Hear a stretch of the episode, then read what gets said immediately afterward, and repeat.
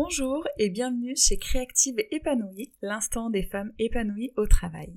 C'est une chaîne pour réinventer sa vie professionnelle, booster son épanouissement et surtout oser briller. Et ça tombe très bien parce qu'aujourd'hui nous avons une invitée très spéciale, Pascal, qui va nous proposer de libérer notre puissance féminine pour enfin oser briller. Bonjour Pascal. Bonjour. Alors, Juste avant de commencer, je t'invite à t'abonner à Créative Épanouie et surtout à télécharger dès maintenant ta checklist pour transformer tes journées professionnelles en une aventure épanouissante. Alors, j'ai rencontré euh, Pascal récemment euh, lors d'un séminaire euh, de femmes entrepreneuses et en fait, elle nous a proposé un moment magique avec une telle puissance, une telle énergie, euh, une telle connexion entre ces différentes femmes que je trouvais ça vraiment intéressant de la faire intervenir aujourd'hui pour qu'elle puisse euh, nous partager un petit peu tout ça. Alors, Pascal, bah, est-ce que tu veux commencer par euh, te présenter un petit peu qui tu es? Donc, je suis Pascal. Alors, c'est toujours un petit peu difficile de me présenter et... parce qu'en France, on aime bien les titres. donc, c'est vrai qu'aujourd'hui, je dis que je suis coach holistique, mais c'est bien plus que ça. Euh, donc je, ce qui m'anime en fait, c'est euh, d'accompagner d'abord les femmes, les femmes comme tu l'as dit sur euh, sur leur puissance féminine, et j'adore les accompagner avec des rituels parce que j'adore la symbolique. J'aime beaucoup les rituels et, avoir ce temps un peu suspendu, ce temps magique pour prendre soin de soi. Donc effectivement, bah, autour de ça, j'organise des cercles de femmes où je mets beaucoup de, rituels et euh, de conscience dans ce qu'on fait. Euh, et j'organise aussi des voyages inspirants pour les femmes et dans des lieux inspirants et sacrés, et notamment euh, là actuellement dans le désert. Il n'y a pas que le désert, mais le prochain aura lieu dans le désert au mois d'avril. Génial, ça donne envie juste à t'écouter. Et, du coup, comment t'en es venu là? Est-ce que tu peux nous parler un petit peu de ton parcours? Est-ce qu'il y a un événement en particulier qui fait que bah, du coup tu es parti dans cette orientation-là? Ah oui, j'ai un parcours assez atypique. Pour faire euh, très rapide, j'ai d'abord travaillé dans le spectacle pendant une quinzaine d'années, puis après j'ai travaillé en agence événementielle, et puis à l'aube de mes 40 ans, j'avais fait le tour, et en fait je m'épanouissais pas du tout dans mon travail, et je sentais que, voilà, alors peut-être des croyances évitantes, mais que je pouvais pas aller plus loin. Et euh, du coup, je me suis cherchée quand même pendant, pendant quelques temps, et euh, j'ai décidé de, de, quitter mon emploi, et j'ai erré pendant quelques mois, et un moment donné, est arrivée à moi une formation de coaching. Donc au départ, je voulais pas du tout être coach, je m'étais dit, bah, je vais faire une formation de coaching pour apprendre à mieux me connaître, et puis peut-être que de cette formation va euh, émerger quelque chose. Et dans le cadre de cette formation qui a duré pendant un an, j'ai eu, euh, j'ai eu un module qui s'appelait le coaching symbolique. Et j'ai eu une euh, femme, Danielle de Wild, j'ai un homme parce que c'est vraiment pour moi mon mentor, c'est une Belge. Et elle est arrivée avec son univers chamanique et à la fois très, euh, comment va dire, très dans la visible et, très ancré aussi. Donc c'était, euh, c'était pour moi une découverte et c'était comme si on avait rallumé quelque chose en moi. Et de, de cette formation, en fait, bah voilà, j'ai été jusqu'au bout. Euh, je me suis j'ai continué à me former. Je me suis formée à la gestion des émotions, à l'hypnose, à la psychologie positive.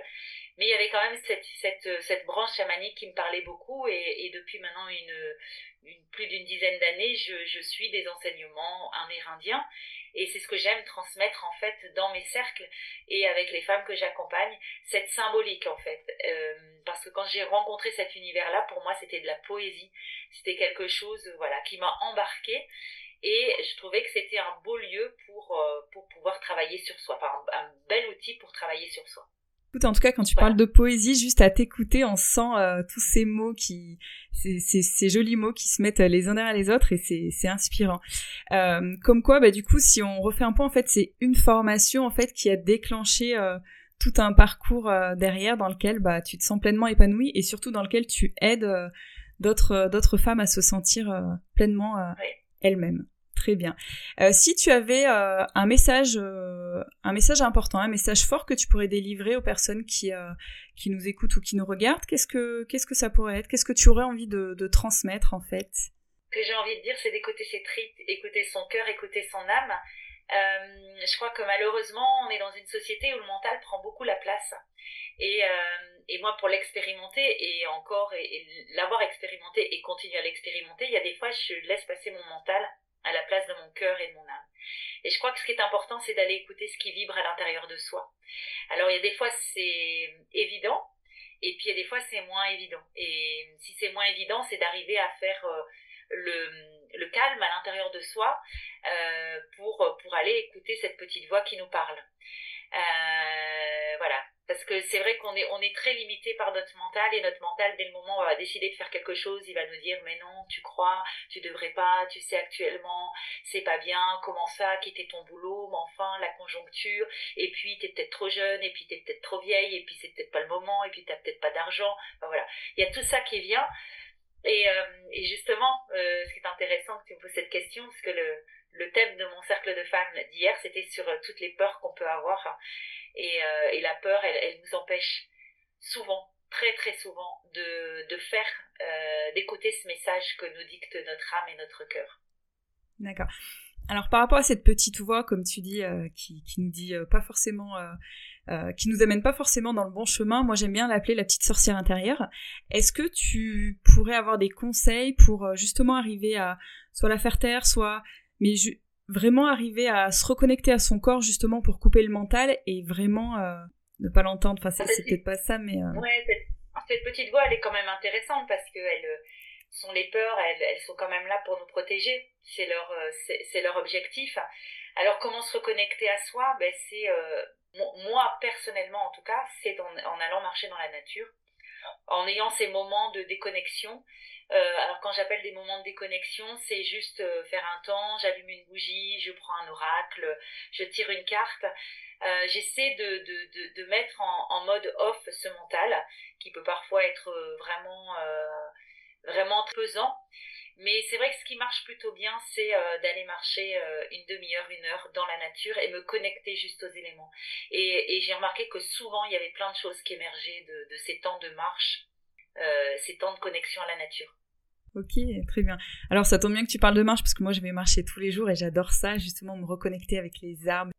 Ok, donc euh, donc du coup effectivement cette reconnexion à soi, elle est elle est vraiment très importante et finalement dans ce que tu dis, il y a vraiment euh, le fait de, en tout cas ce que j'entends, c'est de prendre ce temps pour soi, prendre cet espace en fait, euh, se mettre, ben soit aller marcher, soit comme tu dis allumer une bougie, mettre un, un bâton euh, d'encens et et quelque part en fait l'impression que ça me donne, c'est un peu se mettre dans sa bulle oui, c'est complètement ça. C'est essayer de, de, se, de se mettre dans une bulle, comme tu dis, pour euh, éviter tout le brouhaha externe. Parce que tout ça, c'est le brouhaha externe.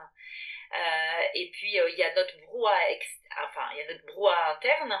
Et puis après, il y a aussi toutes les inventions des gens euh, qui vont nous mhm. renvoyer leurs propres peurs. Tu ne devrais pas, mhm. attention, est-ce que tu es bien sûr de vouloir, je sais pas, changer de boulot, créer ta boîte parce que tu sais en ce moment.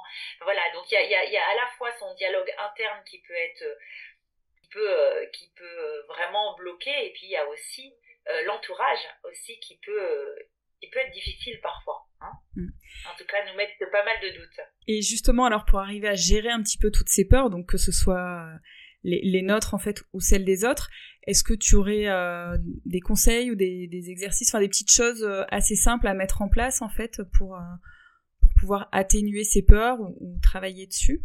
Alors, il y a plein de choses qu'on peut faire, mais j'ai envie de dire que quand, quand on a des peurs, c'est qu'on sort de sa zone de confort. La zone juste derrière la zone de confort, c'est la zone de peur. Elle est normale elle est commune à tout le monde. C'est normal d'avoir une appréhension quand on va faire quelque chose de nouveau ou euh, voilà, on va dans l'inconnu. Ça, ça, c'est logique et je pense que c'est euh, c'est euh, commun à tous les êtres humains. Jusqu'à des gens, ça va être énorme, d'autres, ça va être euh, plus petit, mais cette appréhension, elle est normale. Et c'est vraiment d'avancer. Je pense que l'important, c'est quand même de faire le premier pas. Parce que c'est dingue le nombre de choses qu'on s'interdit de faire par rapport à nos peurs. Et euh, cette semaine, c'était intéressant parce que j'ai posé la question euh, dans, dans, un groupe, dans mon groupe privé, qu'est-ce que tu ferais qu'est-ce que qu'est-ce que tu ferais si tu n'avais plus peur? Et c'est intéressant parce que là, les gens se lâchent et on se rend compte que leurs peurs, en fait, elles sont pas forcément justifiées.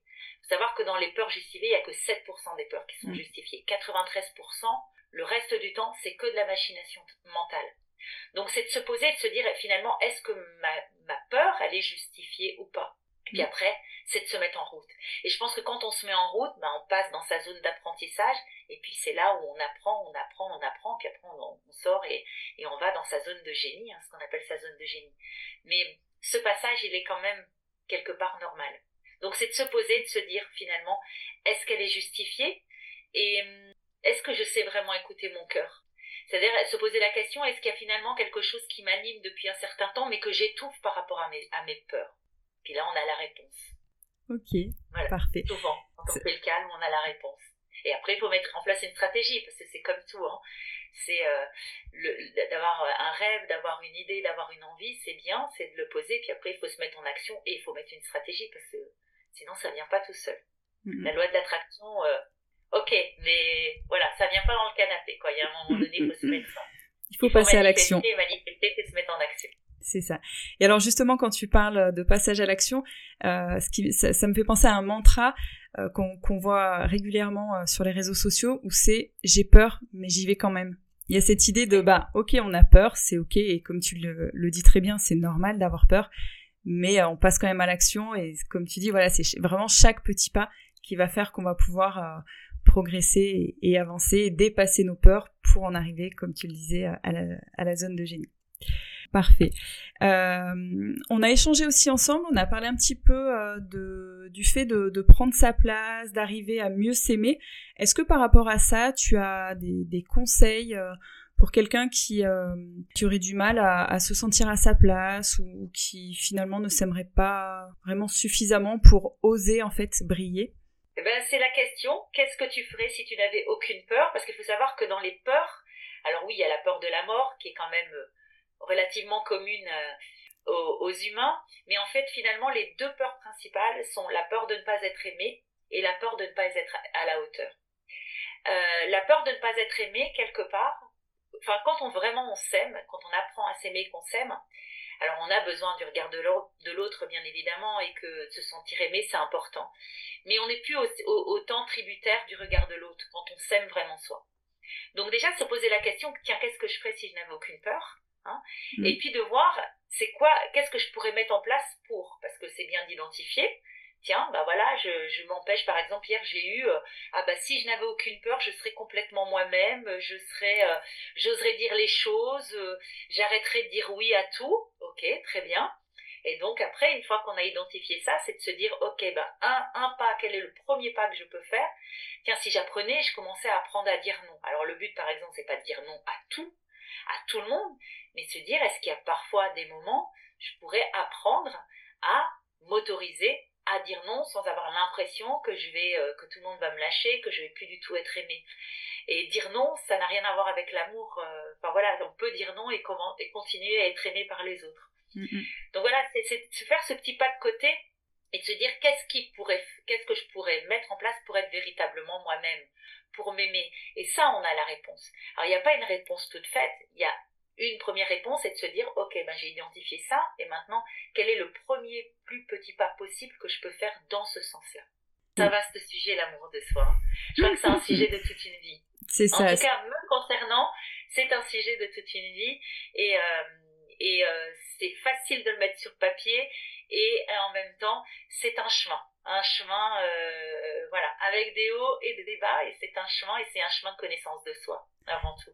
C'est ça, c'est tout un voyage, euh, développement personnel et, ouais, et d'introspection. Euh, J'aimerais juste rebondir sur le, le fait d'arriver à dire non. C'est vrai que c'est pas toujours facile quand on n'a pas été habitué.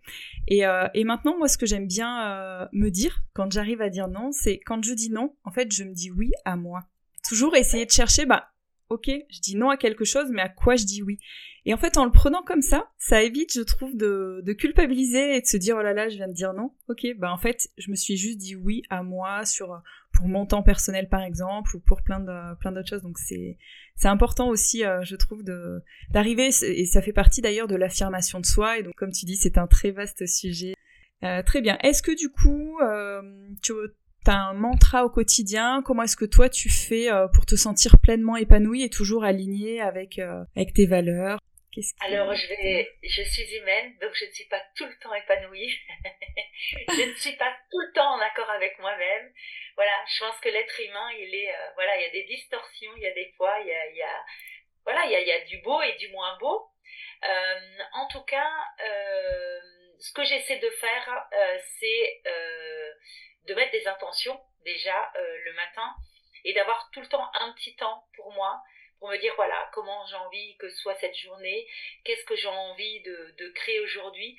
Et puis moi, il y a un mantra qui m'accompagne en ce moment, parce que voilà, je suis aussi dans mon travail personnel. Et, et ce mantra, c'est la vie est un jeu.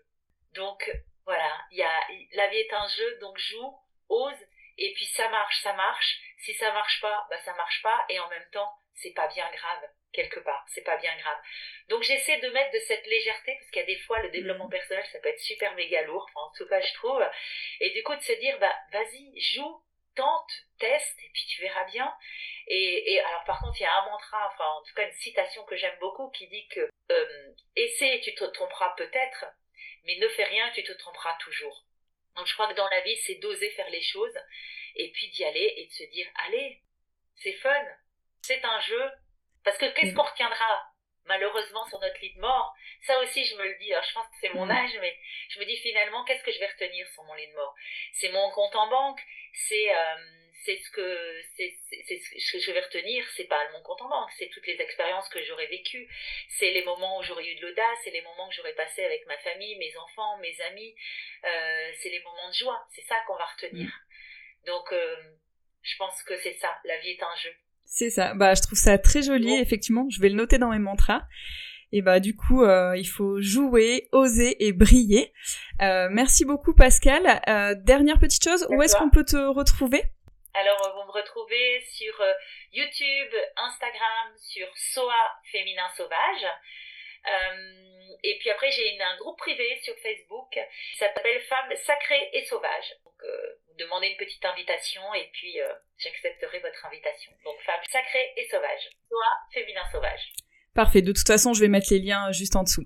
Eh ben, merci beaucoup. J'étais ravie de, de ce petit échange et puis j'espère que ben voilà, ça aura pu inspirer euh, d'autres personnes. Donc euh, vraiment avec cette idée de bah, finalement d'écouter son cœur, d'oser, de jouer et de briller parce que c'est ça le plus important, comme tu dis. Merci beaucoup. C'est maintenant la fin de cet épisode. Merci d'avoir écouté jusqu'au bout. Si ça t'a plu, abonne-toi à ce podcast pour ne rien rater. Et pour me soutenir et m'encourager, je t'invite à mettre de belles étoiles en notation ou un commentaire sous l'épisode. Et pour continuer à me suivre, rendez-vous sur mon blog créative-épanouie.fr où chaque semaine je partage des articles inspirants. Merci et à bientôt